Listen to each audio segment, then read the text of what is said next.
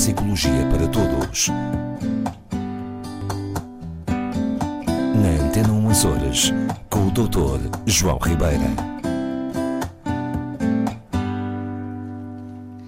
Olá, muito boa tarde, Dr. João Ribeira. Boa tarde. Rosas. Hoje duas rosas. É verdade, já há algum tempo que isto não acontecia. Bem-vindo aos dois. Em direto. Em, Em direto. direto, em direto. Como sabem, os nossos ouvintes, nós gravamos, não é? Temos, temos muitos compromissos A e, portanto, nem sempre vezes. podemos estar em direto. Mas é um prazer estar aqui em direto com, com a Ana Rosa, com o Dr. João Ribeira. E hoje, numa tarde de sol linda, Verdade. Uma Verdade. tarde de sol linda, nem parece outono. Gostaria de trazer aqui à conversa os adolescentes. Muito bem. Nós estamos, eh, portanto, a idade vai passando, vamos nos relacionando com crianças, depois os teenagers, que eu acho que é antes de ser adolescente, penso eu, dizer, penso isto- eu, não sei bem. São designações. São designações, não é? Não tem... Mas eh, os adolescentes crescem. Certo. Será que existe uma, uma idade certa para eh, nós, eh, de alguma forma, responsabilizarmos os adolescentes? Se é que eles têm uma data ou, uma idade certa para passarem a- a- a pensar como, como adultos? Muito bem. Bela pergunta. Tem, sim, senhora. Tem, sim, senhora. Não vou dizer já, que é para guardar um bocadinho o suspense. Sim, atenção, pais, avós. Antes de, antes de, de- de definirmos aqui, efetivamente, porque, porque a investigação revelou muito recentemente que sim, existe uma idade. Quando analisamos grandes bancos de dados, conseguimos ter que é uma, que é uma novidade, digamos, em investigação que tem sido possível nos últimos tempos devido aos, aos diversos eh, desenvolvimentos tecnológicos que tem havido, que é conseguirmos analisar enormes conjuntos de dados de uma vez só e, portanto, encontrar verdadeiras tendências de desenvolvimento que há, que há umas décadas atrás não era possível fazer. O, estudo do neurodesenvolvimento, desenvolvimento infantil e depois da adolescência, já é muito antigo, não é? Já o, o Piaget e mesmo alguns antecessores do, do, do Piaget falavam, portanto, e tentaram estabelecer os chamados estadios de desenvolvimento, é? Depois havia várias teorias. Eu, o Piaget, para mim, é daquelas pessoas que, que que te- teremos sempre que considerar, porque foi realmente um pioneiro do, daquilo que é hoje considerado o neurodesenvolvimento e que estabeleceu fases não é, para o aparecimento pensamento concreto, pensamento formal, não é, estas coisas todas e que nos davam aqui umas certas balizas, mesmo em termos escolares, mesmo em termos dos conteúdos eh, que se podem facultar e ensinar às crianças, adolescentes, jovens, etc. Mas a verdade é que isto andava sempre assim um bocadinho perdido. Se na, na chamada primeira infância, naqueles primeiros anos de vida, as coisas estavam já muito detalhadas, não é? Em termos de, de desenvolvimento, o que é que se adquire, quando se adquire, não é? Portanto, as questões da linguagem, do, do- as questões motoras, mais grosseiras, mais finas, etc., tudo isto estava muito bem mapeado.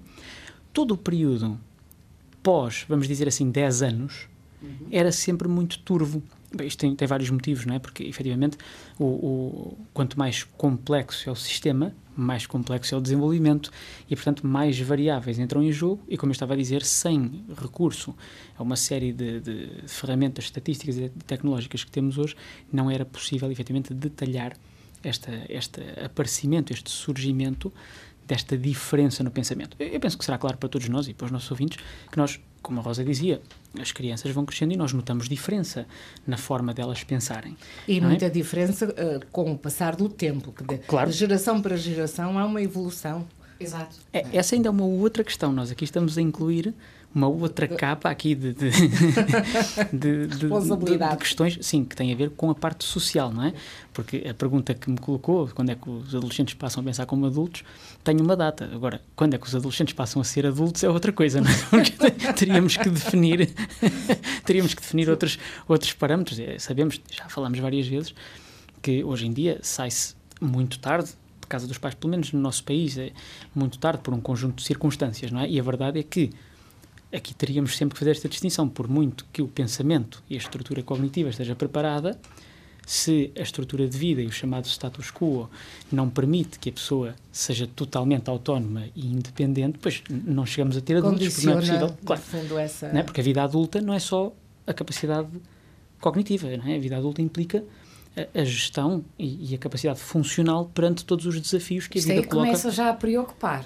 Pois começa. Não é? É, até porque quanto mais tarde saem de casa e é depois dos 30, É verdade. quer dizer que atualmente temos até adultos, 30 anos, Sim. mais imaturos Sim, claro. do que uma geração atrás. Belíssima, Ana Rosa. Claro, são imaturos depois em termos de aplicação da competência cognitiva. Agora, a competência já existe antes e é esta a resposta que nós pretendemos dar. Ora, vamos lá. Como eu estava a dizer, nós, este período após os 10 anos e até depois a entrada na vida adulta e o envelhecimento, estava muito pouco mapeado. E o que se fez recentemente foi conseguir avaliar 23 variáveis das chamadas funções executivas, que eu já vou outra vez explicar, já falei muitas vezes, mas digo outra vez o que é, 23 pontos das funções executivas em 10 mil eh, jovens e jovens adultos dos 8 até aos 35 anos. Que é um estudo eh, altamente abrangente, muito, muito interessante, portanto, analisando efetivamente os tais, eh, os tais grandes dados, portanto, eh, muito grande volume de dados, para encontrar as tais tendências de diferença, de salto, vamos dizer, qualitativo do ponto de vista das competências, neste caso executivas, porque é aqui que faz a diferença. Pronto, para, para nos eh, esclarecermos e para estabelecermos aqui um ponto de partida.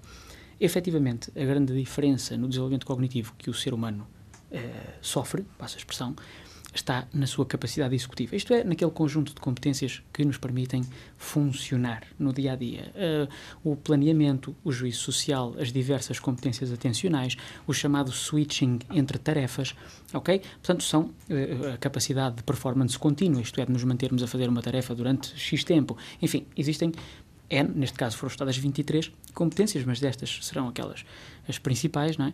Que realmente fazem a diferença e que tornam a cognição de um adolescente na cognição de um adulto. Medimos o quê? Medimos precisão da resposta e medimos latência da resposta.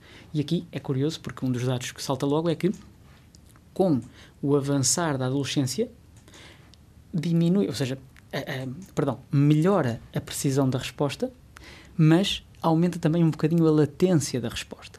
Isto é, há menos tendência para o imediatismo na resposta, para a resposta impensada ok?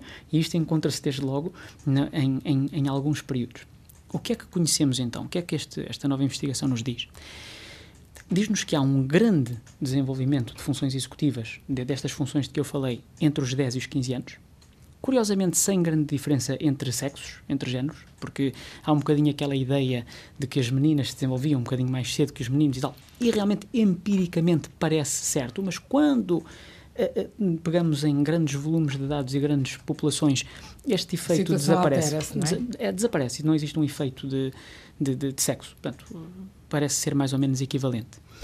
E depois, entre os 15 e os 18, começa, há na mesma um grande desenvolvimento, mas de menor dimensão em termos de diferenças do que o anterior, com tendência para a estabilização e então entrada na chamada idade do pensamento adulto, que depois se estabiliza ao longo da vida, daqui a partir dos 18 anos em diante, vamos ter mais ou menos uma capacidade mantida ao longo de toda a vida, com as diferenças que depois o envelhecimento também traz a outros níveis, não é? Pois, eu sei que estamos a falar especificamente disto, mas estava a, a lembrar-me que os jovens vão ao pediatra uhum.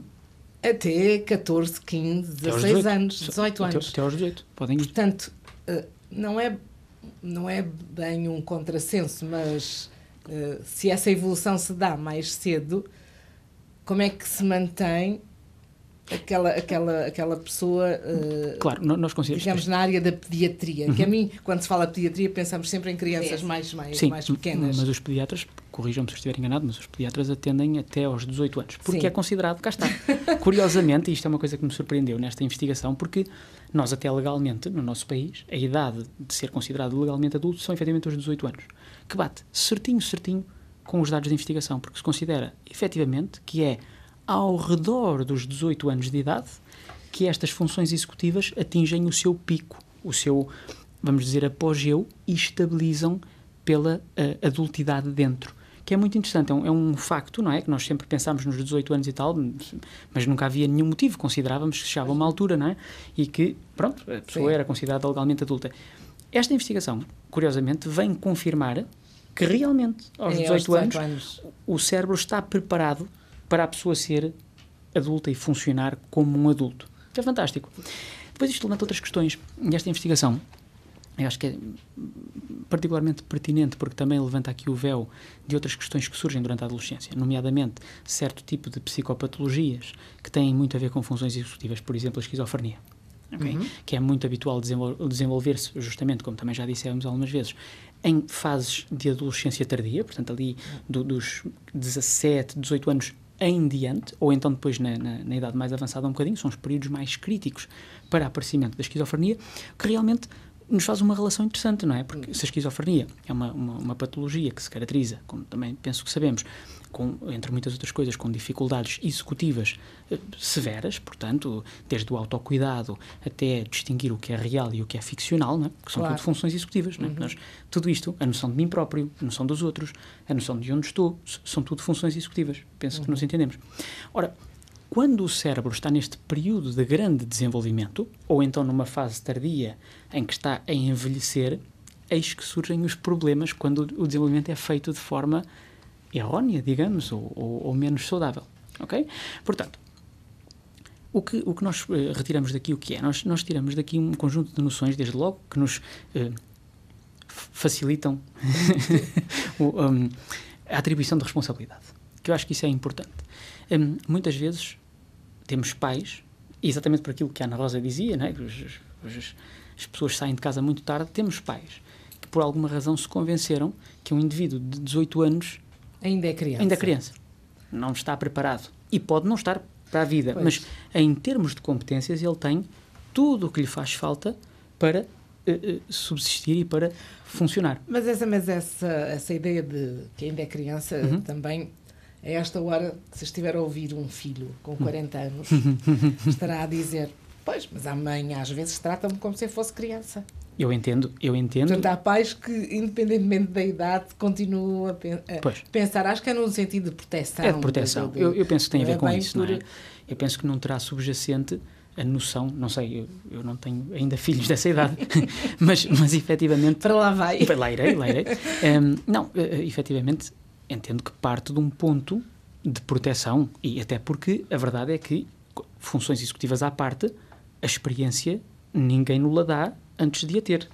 Correto? Portanto, eh, uma pessoa eh, que tem eh, o tempo de vida, por exemplo, da, Rosa Margarida, comparativamente a, um dos seus filhos, essa experiência é sua e, faz uso dela no sentido até de tentar prevenir, não é? Às vezes coisas de que exagerar, não é? mas também sabemos, curiosamente, e que, mais uma vez voltando à adolescência, mas os adultos hum, têm um padrão comportamental que não é totalmente diferente. Vocês já ouviram falar do chamado pensamento mágico da adolescência? É muito típico, entre os 12 anos, 12, 13 anos. Que é quando o adolescente acha que as coisas realmente são realidade, ele começa a perceber que, que certos comportamentos são de risco, vamos dizer assim, mas só acontecem aos outros. A mim não me acontece nada.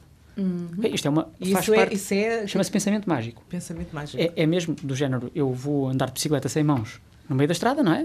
Porque E alguém lhe diz, mas tu és maluco, quando é que tu vais andar de bicicleta sem mãos? Ah, não, mas eu tenho cuidado, eu sei como é que se faz e tal. Mas tu tens noção que há montes de acidentes de bicicleta? Tenho, mas eu, eh, eu, Eu sei não. andar, eu não tenho problema nenhum. comigo não acontece. não acontece. Repare que em alguns adultos este padrão muitas vezes mantém-se, por mais que os avisemos e que digamos, olha, eh, este comportamento se calhar vai levar a um mau resultado. Não, não, eu sei porque o meu vizinho Eu também lhe aconteceu, mas eu estou em controle, não é? Portanto, e, e é interessante, não é? Porque há, certas características que não perdemos. E daí que às vezes alguns pais, eh, até em idades, digamos, um bocadinho mais avançadas, eh, acabam por ter este papel de aconselhar filhos, que também eles já bem adultos, mas que por vezes mantêm este, Mais estes por dentro. funcionamentos. Pois é.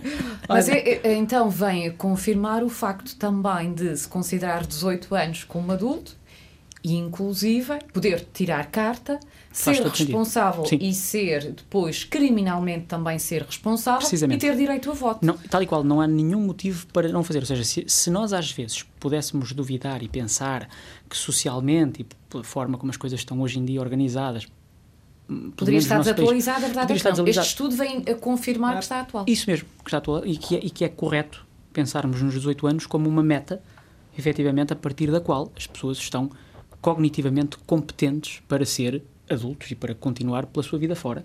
eh, a serem produtivos e úteis, se quiserem.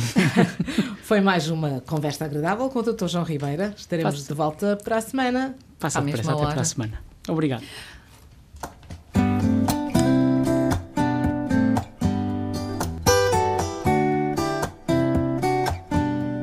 Neuropsicologia para todos. Na Antena 1 Açores, com o Dr. João Ribeira.